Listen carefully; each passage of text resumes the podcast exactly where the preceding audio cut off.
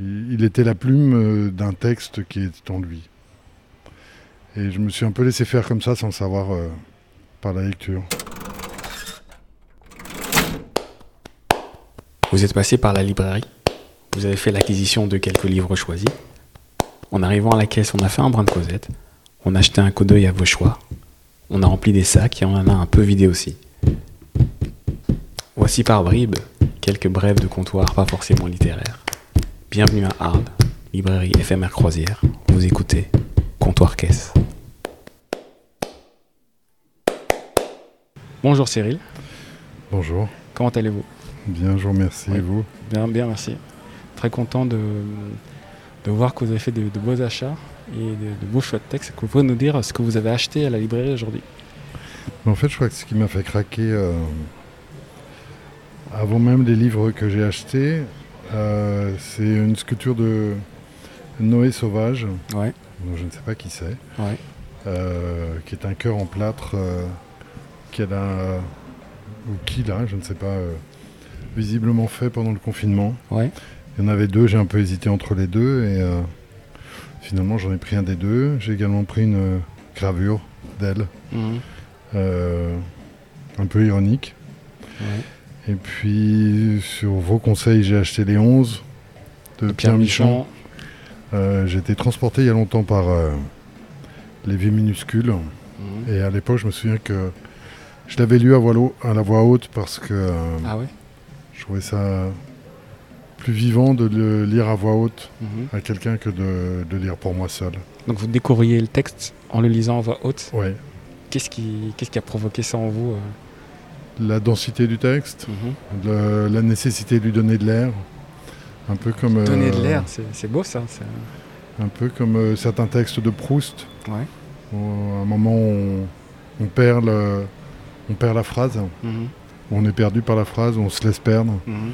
Et donc pour le pour les vies minuscules, j'avais envie de ça et en fait ça m'a permis presque de en reprenant la lecture que j'avais déjà entamée au départ et en le lisant à voix haute, ça m'a permis de retrouver le- les différentes couches du texte, Mhm.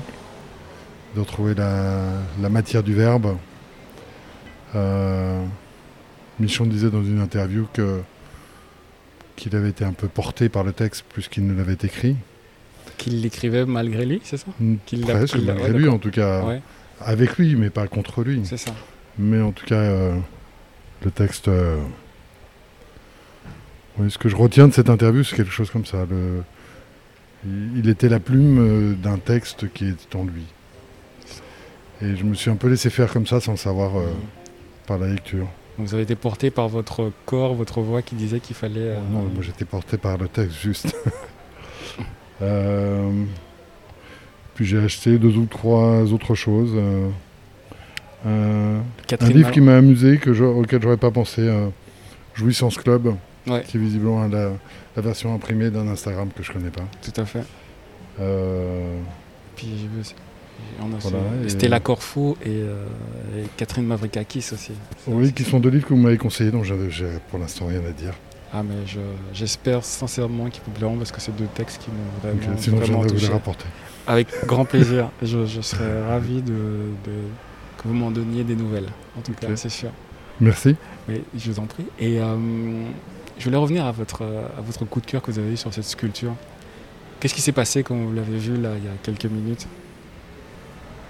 Je crois que c'est précisément parce que je peux pas en parler que j'ai eu un coup de cœur. C'est bien dit ça. Alors, euh, passons au coup de cœur dont vous pouvez parler. La, la nuit juste avant les forêts de Bernard-Marie Coltès. C'est un monologue de Coltès euh, Mhm. que Chéreau avait refusé de mettre en scène, je crois. Mhm. Qu'il a mis en scène plus tard, euh, beaucoup très très tard avec euh, Romain Duris, dans une mise en scène que j'avais trouvée un peu formellement presque prévisible, mais euh, un très joli texte. Merci. Vous écrivez, vous? Oui, j'ai publié deux romans, Ah, c'est vrai? Mais on en parlera une autre fois. Ah. Merci, monsieur le, le- monsieur l'inconnu célèbre. Bonne journée et Merci merci, pour ce-. Merci à vous.